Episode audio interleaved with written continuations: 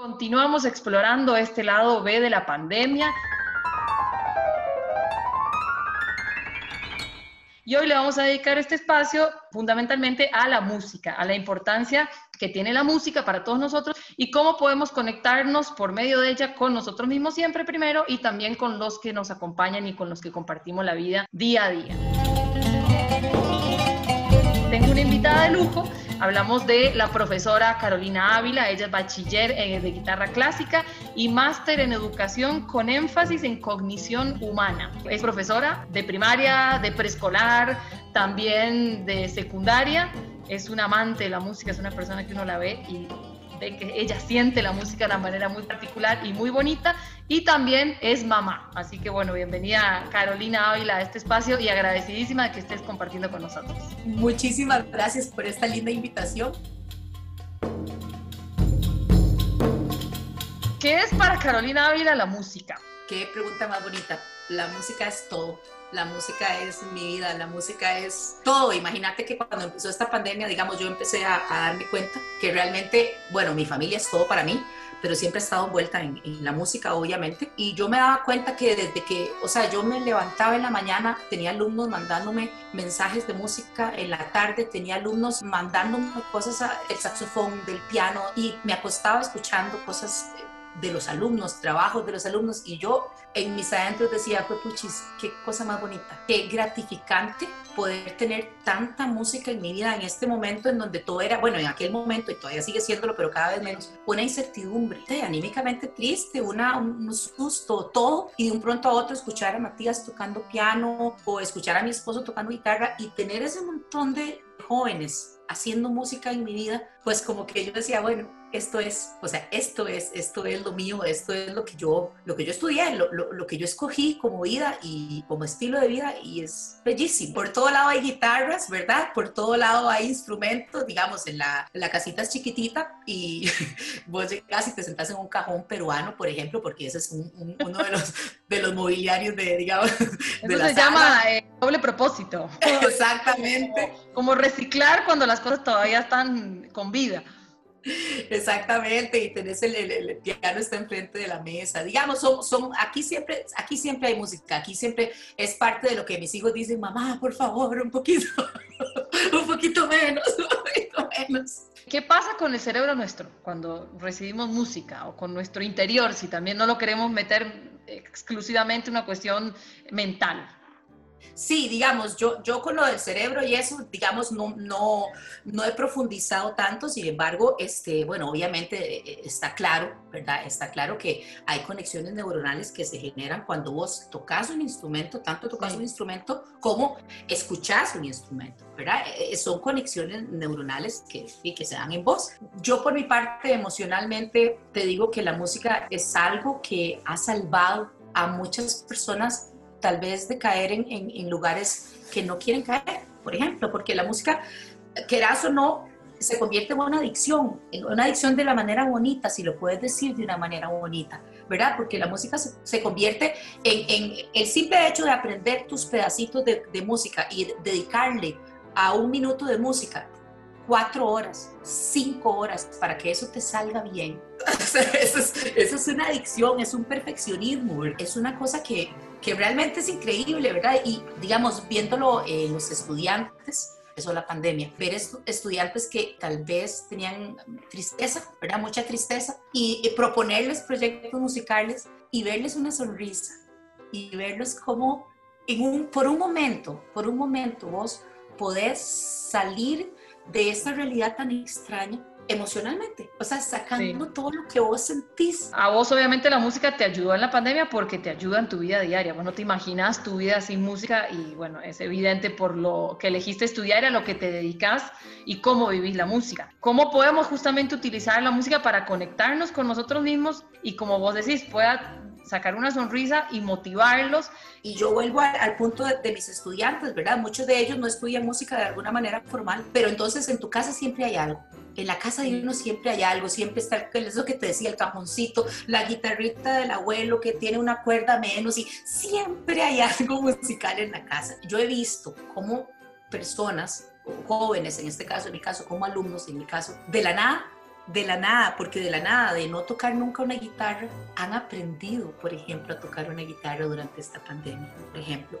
Pero en este periodo de la pandemia, para mí es muy importante cuidar el espíritu, cuidar el alma, cuidar nuestro interior. Y eso, como todos estamos tan sumergidos en que todo tiene que seguir hasta cierto punto igual, ¿verdad? Vos tenés que seguir aprendiendo, vos tenés que seguir trabajando, vos, vos tenés que seguir, vos tenés sí, que seguir. Es como que el mandato es que tenemos que adaptarnos, ¿verdad? Exactamente, pero el, adaptarse a esto, pues no ha sido fácil. No. Entonces, el, el proceso, digamos, de uno como profe de música, sí ha sido un proceso para mí, de verdad yo te digo que hasta que me hizo, porque es, es, es un proceso en donde he descubierto muchos seres humanos que han logrado ser mejores y más felices a través de la música.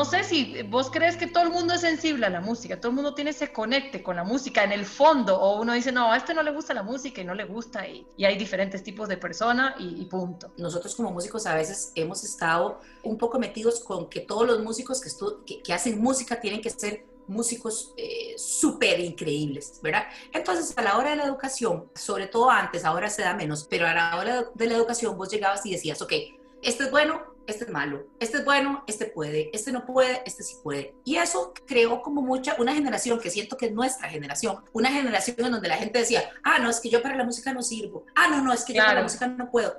Y eso es mentira. O sea, hay gente con más habilidad para la música, estamos de acuerdo, hay gente con menos habilidad para la música, pero todos podemos hacer música. El punto es que si vos en, en, tu momento te dijeron, vos no podés, es que eso es malo, es que, es que ya estás muy viejo para empezar a tocar un instrumento, hey, eh, es más difícil para vos como ser humano romper con esa barrera. Pero yo, yo juraría, ¿verdad? Como yo lo hago tanto, yo diría que todos, o sea, todos estamos hechos para escuchar música, si la música la escuchamos desde, desde los latidos del corazón. no, y además todos tenemos voz y la voz es como el primer instrumento para hacer música. además. ¿A, cuántos no nos han dicho? A mí no, pero a muchos le han dicho, vos cantas horrible, ay, cállate, deja de cantar, qué feo. A mí no me lo han dicho no porque cante bien, sino porque por dicha nunca me han dicho que no puedo hacer algo. Pero cantar, bueno, a mí me encanta cantar, por ejemplo. Y esta pandemia me, me, me tiré al agua y tomé unas clases de canto. Pero bueno, ¿cómo podemos usar la música en casa para ser más felices? Bueno, el simple hecho de poner música yo pienso que es importantísimo. Yo sé que hay gente a la que le molesta mucho la música estridente, pero por ejemplo poner música clásica, poner música de los diferentes periodos de la música, ¿verdad? Ya, ya, ya hablando de nosotros, ¿verdad? De gente tal vez más grande, ¿verdad? pero inclusive a los niños, yo, a mis hijos, yo, yo les ponía música clásica desde chiquititos. a mí, a mí, creo, claro. a mí hay una cosa que me parece súper vacilona y es que a veces uno siente que tal vez, bueno, a veces en general se siente que los chiquitos pequeños no te, no te van a copiar tanto eso de, de, la música aquí y allá. Yo estuve mucho tiempo trabajando cuando era más joven en maternales y eh, trabajaba maternales desde un año y medio hasta cuatro años y, y, tenías que dar clases de música ahí y era, era una cosa divina, la verdad la recuerdo como un periodo divino de mi vida. Un día dije, bueno, voy a llevarles a, estos, a estos niños música contemporánea y la música contemporánea es de muchas maneras, pero existe música contemporánea que es muy atonal. Eso quiere decir como que, no, que, que vos no la no tiene una tonalidad, vos no, vos no seguís una sola línea, sino que de pronto a otro es muy, puede ser disruptiva, si lo dijéramos de alguna manera. Y yo dije, bueno, y se las voy a llevar, no creo que les vaya a gustar. Cuando yo llegué con la audición, yo dije, no puedo creerlo, todos los chiquitos eran tan receptivos a escuchar una, un arco de violín y una guitarra que sonaba no como violín, sino como un poco vos dirías como un gato, uno podría decir como un gato, o sea, y los chiquitos lo aceptan, lo aceptan como es, o sea, lo aceptan como un sonido nuevo por descubrir.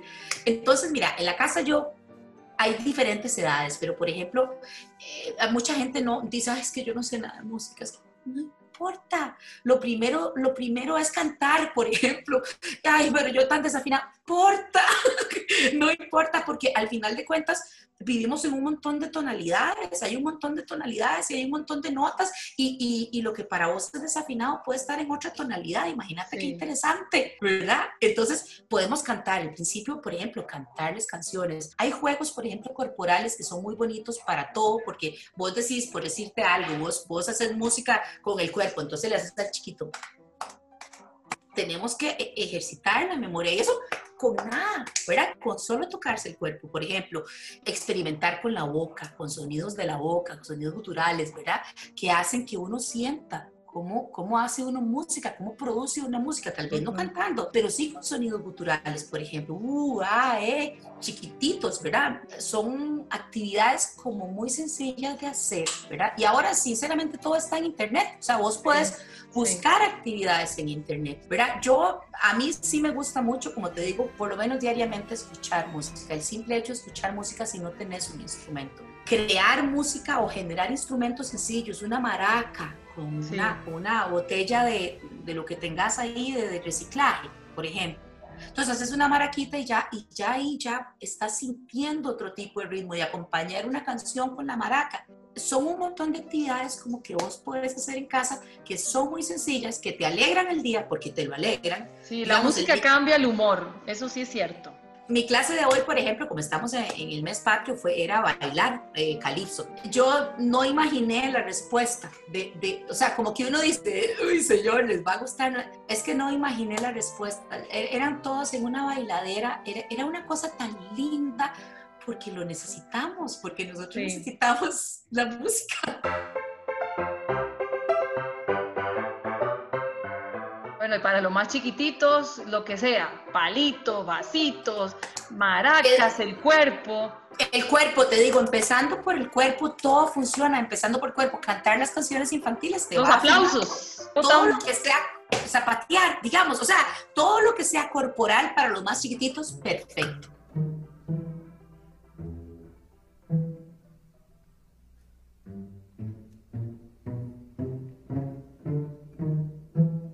La música también cuenta historias. Aprendemos, nos contamos historias, nos conectamos, que por medio de la música nos podamos, ese conecte con ellos, ¿verdad? Que, que en base a una canción salga una conversación. Eso también es bonito y me parece que la música se presta mucho para eso también. Sí, es que la música la puedes poner en todo lado. Yo, yo por eso la adoro. Es que la puedes poner en todo lado.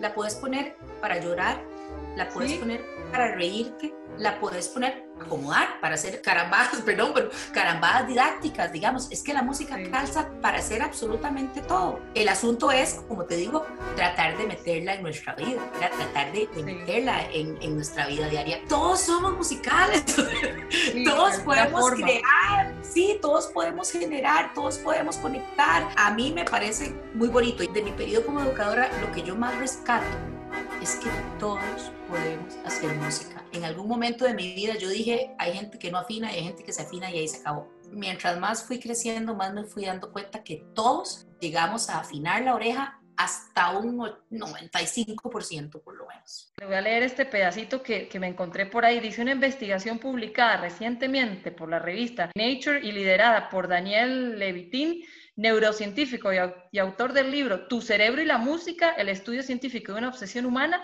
indica que actúa en el cerebro de manera similar a las drogas, el sexo o la comida. Las canciones activan el lóbulo frontal, producen dopamina y actúan en el cerebelo, que es capaz de sincronizarse en el ritmo de la música, lo que provoca placer. Es como un juguete para el cerebro. Vean la importancia, un poco respondiendo a la parte científica que estábamos hablando al principio. y vos lo decías, es como una droga. Bueno, ahí está la respuesta científica, no es, no es un invento de, de nadie.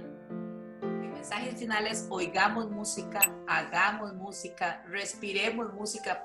La música nos va hacer la pandemia más fácil. La, la, pandemia con música se vive diferente que una pandemia sin música. Ese es mi mensaje final. No la olvidemos. Yo creo que, yo creo que a veces no nos damos cuenta, pero siempre está presente la, la música por todo lado. Pero tratemos de irla incluyendo, tratemos de irla incluyendo en el día a día. Tratemos de, de, de que si sentimos que la casita está un poquito triste, ay, pongámosle un poquito a la musiquita para que, para que levantar un poquito. Sirve, realmente sirve, realmente funciona. Bueno, Carolina Ávila, muchas gracias por este ratito que compartiste conmigo y con todos los que nos están apoyando aquí en Levante la Mano. Acuérdense que hay un lado B de la pandemia, hay que explorarlo, hay que utilizar las herramientas como la música, como el deporte y bueno, y todo lo que se ha hecho en esta pandemia que nos ha dado ese chance de poder hacer cosas que no pensábamos que era posible. Y bueno, y hay que seguir adelante, no todo es negativo, la pandemia está, va a seguir, sí, nos hemos perdido muchas cosas, creo que el contacto con la gente, la socialización directa es lo más difícil y duro de llevar, pero bueno, veámoslo como una oportunidad y bueno, eh, a, seguir adelante. Bueno, un abrazo grande. Eh, Muchas gracias por la Carolina Ávila que nos acompañó hoy, un millón de gracias y un saludo para todos, nos vemos en la próxima.